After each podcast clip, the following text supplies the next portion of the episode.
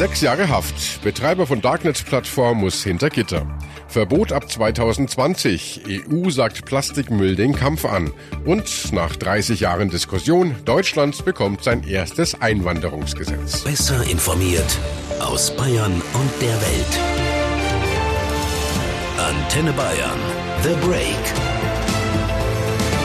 Willkommen zum Nachrichtenpodcast von Antenne Bayern. The Break ist die Auszeit für mehr Hintergründe, mehr Aussagen und Wahrheiten zu den wichtigsten Themen des Tages. Es ist Mittwoch, der 19. Dezember 2018. Redaktionsschluss für diese Folge war 17 Uhr. Ich bin Antenne Bayern Chefredakteur Ralf Zinno.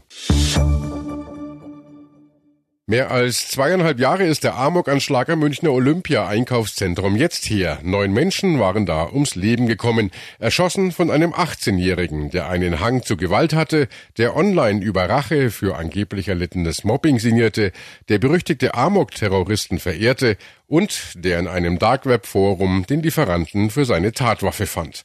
Um diesen Waffendeal ging es in den letzten Wochen vor dem Landgericht Karlsruhe. Da war nämlich der Mann angeklagt, auf dessen Plattform im Darkweb der Münchner Attentäter tatsächlich seinen Waffendealer fand. Heute fiel das Urteil sechs Jahre Gefängnis. Mein Kollege Christoph Lemmer kennt diesen Fall aus dem FF, aus den Verhandlungen in Karlsruhe, aus dem Verfahren gegen den unmittelbaren Waffendealer in München, aus den Akten und aus Gesprächen mit den Beteiligten. Christoph, wie genau kommt dieses Urteil jetzt zustande? Hauptsächlich aus dem Vorwurf der fahrlässigen Tötung in neun Fällen und fahrlässigen Körperverletzungen in fünf Fällen. Tötung und Körperverletzung, damit sind genau die Folgen des Münchner Anschlags gemeint. Die Teilstrafe dafür setzte das Gericht auf vier Jahre fest. Die übrigen zwei Jahre kommen zustande für Beihilfe zum Waffenhandel und Beihilfe zur Werbung für Drogengeschäfte, wohlgemerkt zur Werbung, nicht Beihilfe zum Drogenhandel an sich. Das klingt ja so, als habe dieser Angeklagte in Karlsruhe jetzt direkt was mit den Schüssen am Olympia-Einkaufszentrum zu tun. Was für eine konkrete Tat wirft ihm das Gericht davor? Ja, die, dass er im Web, genauer im Dark Web oder dem Tornetz, wie immer man das nennen will, ein anonymes Forum einrichtete und strukturierte. Da drin gab es eine Kategorie für Waffen und in der waren Leute unterwegs, die Waffen suchten und Leute, die Waffen verkauften. Das habe der Angeklagte gewusst. Ihm sei vollkommen klar gewesen, dass da reale Waffen gehandelt wurden. Im Prozess hatte der Angeklagte das ja bestritten und gemeint, seiner Meinung nach habe es da nur Betrug und Scheinangebote gegeben, keinesfalls aber echte Deals. Aber da sagte der Richter sehr deutlich, das völlig unglaubwürdig. Tatsächlich sei es so, dass der Angeklagte nicht nur von Waffendeals wusste, sondern auch, dass da nur Leute unterwegs waren, die auf legale Weise nie und nimmer eine Waffe hätten kaufen können. Wörtlich nannte der Richter die Kundschaft Psychopathen, Verbrecher und Terroristen. Und da sei es dann auch egal, ob der Angeklagte den konkreten Waffendealer persönlich kannte oder nicht. Und es sei auch egal, ob er die konkreten Anschlagspläne des Münchner Attentäters kannte oder nicht. Er habe den Waffendeal möglich gemacht er habe gewusst, dass das nur Spinner oder gefährliche Leute waren und vor allem er hätte den Münchner Anschlag verhindern können, wenn er sich nur an die Regeln gehalten hätte. Das heißt, der Angeklagte hat zwar nur diese Plattform betrieben, von den Verbrechen nichts vorab gewusst, aber haften muss er trotzdem. So ist es. Und das ist juristisch tatsächlich schwierig. Neuland, wie der Richter sagte. So eine Plattform sei ihm ein ganz neues Phänomen. Die Rechtsnormen dagegen stammten aus der Kaiserzeit. Der Richter sagte, er habe da extra Archive gewälzt und festgestellt, dass der Paragraph zur Fahrlässigkeit aus dem Jahr 1871 stamme und dass eben jetzt eine derart uralte Rechtsnorm in so einem Fall herangezogen werden müsse.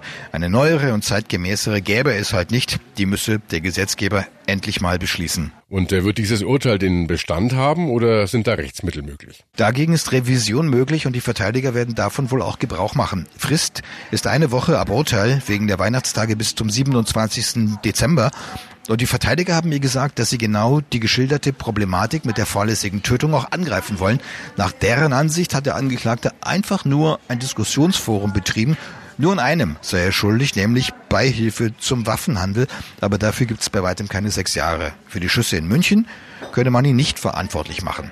Christoph, waren da heute am letzten Tag eigentlich auch wieder Angehörige von Münchner Opfern im Gericht? Nein, für das Urteil ist keiner angereist. Schon die Plädoyers letzte Woche hat sich nur noch ein Elternpaar angetan. Die haben ihren 14 Jahre alten Sohn verloren. Der war eines der Opfer des Amoktäters. Und sie haben auch selber plädiert, sehr bitter, und gesagt, ihr Vertrauen in die staatlichen Strafverfolger sei schwer erschüttert. Darauf ist der Richter heute auch noch einmal eingegangen und hat gesagt, dass er das verstehe, aber es sei eben auch so, dass der Angeklagte jedenfalls in erster Instanz als mitverantwortlich für die Schüsse angesehen worden ist und dass er gleichzeitig froh sei, dass der Prozess in Karlsruhe trotz dieser Tat und der Wunden, die sie gerissen hat, ziemlich reibungslos abgelaufen ist. Das war ja in München ganz anders, als hier der Waffenhändler vor Gericht stand. Da gab es in der Verhandlung manchmal tumultartige Szenen und etliche Befangenheitsanträge gegen den Richter. Das war hier in Karlsruhe anders und ich weiß von Angehörigen, dass sie den Vorsitzenden in Karlsruhe auch als viel umgänglicher empfunden haben als den Richter in München. Und abschließende Frage, ist damit jetzt die Aufarbeitung des OEZ-Anschlags in München ganz beendet? Naja, sagen wir mal, fürs Erste ist dieses Verfahren das letzte. Ob das heutige Urteil rechtskräftig wird oder ob die Revision erfolgreich ist, kann man natürlich nicht vorhersagen. Aber einen weiteren Angeklagten nach diesem hier gibt es nicht. Oder besser, noch nicht. Denn eigentlich steht ein viel schlimmerer Verdacht nach wie vor ungeprüft im Raum, dass nämlich ein verdeckter Ermittler der Zollfahndung vorher von dem Münchner Attentäter und seinen Plänen gewusst haben könnte. Ich habe das die Behörde vor längerer Zeit schon mal gefragt. Meine Antwort ging da durch sämtliche Hierarchien, wie ich an der E-Mail-Antwort und den vielen vorgesetzten Dienststellen in CC sehen konnte, die sind da also offenbar höchst nervös. Sie bestreiten den Vorwurf, was auch sonst. Aber Tatsache bleibt nun mal, dass der Münchner Attentäter ein Jahr vor seiner Tat eine Anfrage an einen Forenteilnehmer nach der Waffe richtete. Und dieser Forenteilnehmer war ein verdeckter Ermittler. Damit ist ein Anfangsverdacht gegeben. Das hat hier in Karlsruhe auch einer der Verteidiger gesagt und laut gefragt, warum da nie ein Ermittlungsverfahren eingeleitet worden ist. Diese Frage ist absolut berechtigt, aber da wird es wohl noch ein bisschen auch öffentlichen Druck geben müssen, bevor das passiert. Danke an seine Bayern-Reporter Christoph Lemmer. Auf 100 Meter Mittelmeerstrand kommen laut einer Untersuchung der EU-Kommission durchschnittlich 131 Strohhalme, 110 Plastikdeckel, 91 Plastikflaschen und 78 Plastiktüten. Unsere Weltmeere ersticken im Plastikmüll und mit ihnen ihre Bewohner. 100.000 Meerestiere sterben pro Jahr, weil sie Plastikmüll fressen. Tendenz steigend. Zumindest mit den großen Brocken soll bald Schluss sein. Die EU hat heute nämlich das Verbot von Alltagsprodukten wie Wattestäbchen und Strohhalmen verhängt. Ab 2020 soll das Ganze in Kraft treten. Antenne Bayern Reporterin Sarah Geserde in Brüssel. Sarah, diese Produkte verschwinden dann aber nicht vollkommen aus den Regalen. Nein, nur nicht mehr in der Form, in der sie heute noch vor allem in den Läden verkauft werden. Also statt den gewöhnlichen Wattestäbchen mit Plastikstiel sollen in Zukunft nur noch solche erlaubt sein, die zum Beispiel einen Papp- oder Bambusstiel haben. Strohhalme kann man dann unter anderem aus Pappe auch kaufen. Äh, das geht ja jetzt auch schon zum Teil. Und Luftballonhalter, ähm, die gibt's auch aus Metall. Und genau darum geht's auch bei dieser Maßnahme hier aus Brüssel. Einwegartikel aus Plastik, für die es bessere Alternativen gibt, die sollen aus den Einkaufsregalen verschwinden und durch weniger schädliche Varianten ersetzt werden. Und äh, was ist denn mit den Artikeln, für die es im Moment noch keine umweltfreundlichen Alternativen gibt? Die will die EU zwar nicht verbieten, aber stark zurückdrängen. Dazu gehören zum Beispiel Lebensmittelverpackungen und Trinkbecher. Deckel von Einwegflaschen, die müssen in Zukunft auch mit der Flasche verbunden werden, damit sie nicht einzeln in der Umwelt landen. Außerdem sollen die Hersteller von Wegwerfartikeln an den Kosten für die Sammlung und Verwertung der Produkte beteiligt werden.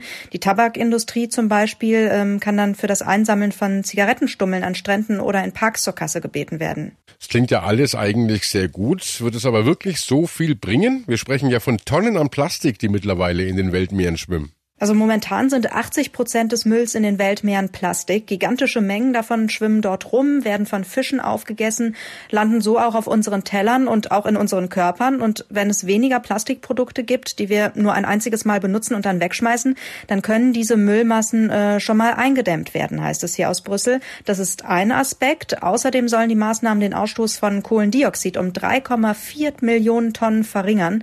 Dadurch können in den nächsten zehn Jahren Umweltschäden im Wert von 22 20 Milliarden Euro vermieden werden, sagt die EU.